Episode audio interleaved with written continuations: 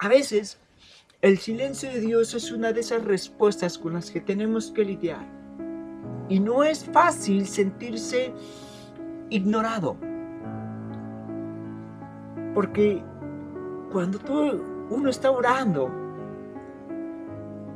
y está en medio de esos problemas, y cuando uno va y ora y, y Dios no te responde, según, según tú Dios no te responde porque Dios no te escucha, porque Dios no quiere estar a tu lado en ese momento, porque sin duda eres un pecador.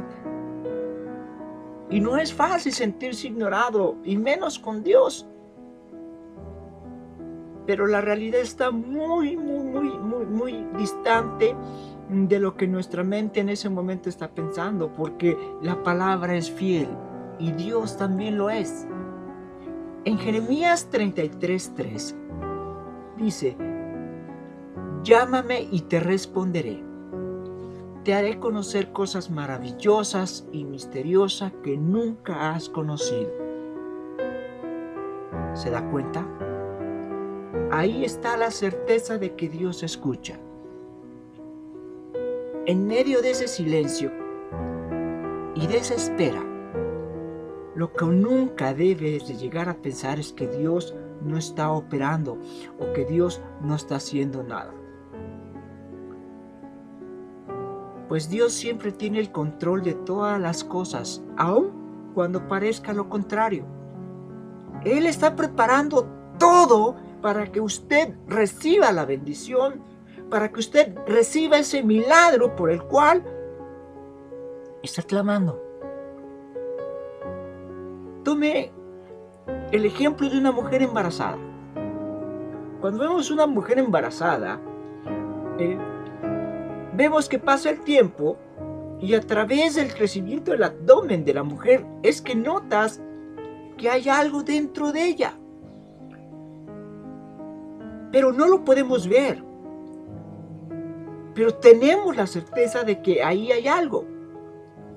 ¿O no? Lo mismo sucede con Dios y sus promesas.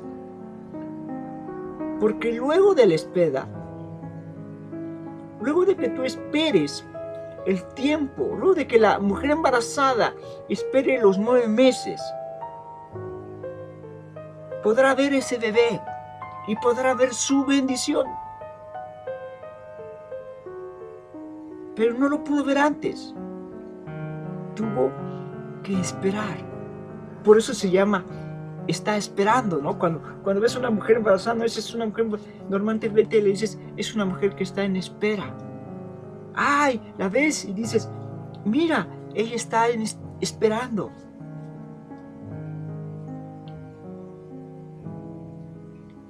Lo mismo sucede con Dios y sus promesas porque luego de esa espera, tú verás la bendición.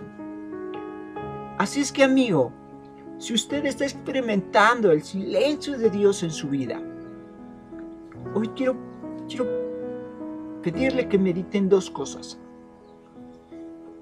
En dos cosas que le voy a decir. La primera es que Dios no ha dejado de escucharle y tampoco se ha cansado de hacerlo lo más probable es que no estés preparado para recibir tu bendición.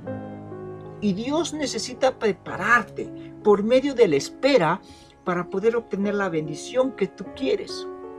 Y segundo, Dios desea probar tu fe. En medio de todo ese proceso, pues es necesario que tu, sea, que tu fe sea probada. En 1 Pedro, en el capítulo 1, en el versículo 7 dice, la fe que ustedes tienen en Dios es como el oro. Así como la cantidad o la calidad de oro se pone a prueba con el fuego, la confianza o la fe que ustedes tienen en Dios se pone a prueba con los problemas.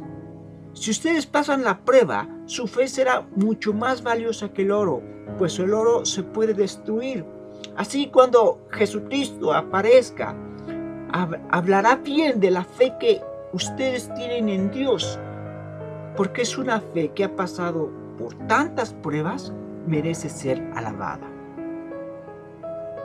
sin importar cuál sea la razón. Dios ha estado y siempre estará en control de su vida y de su tiempo. Así como Abraham, usted también recibirá esa bendición que tanto anhela. Solo debe de esperar pacientemente y creer en Él. Y recuerde, nunca olvide que para Dios no hay nada imposible. En Lucas 1 del 36 al 37 dice, tu prima Isabel, aunque ya es muy vieja, también va a dar luz a un niño. La gente pensaba que nunca podría tener hijos, pero hace ya seis meses que está embarazada. Eso demuestra que para Dios todo es posible. Esto se lo dijo el ángel a María cuando, cuando el ángel le dijo que estaba esperando un hijo y que ese hijo iba a ser Jesús. Entonces ella le preguntó, ¿cómo es posible?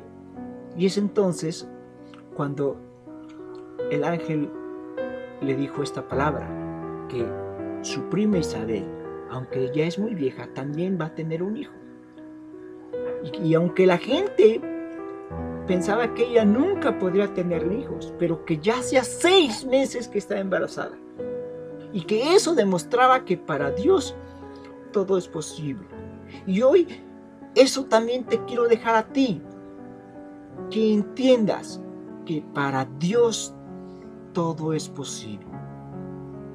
Que Dios te bendiga. Y espero eh, que sigas confiando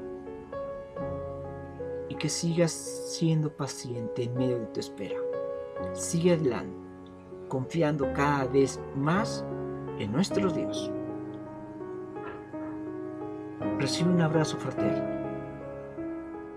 Bendiciones.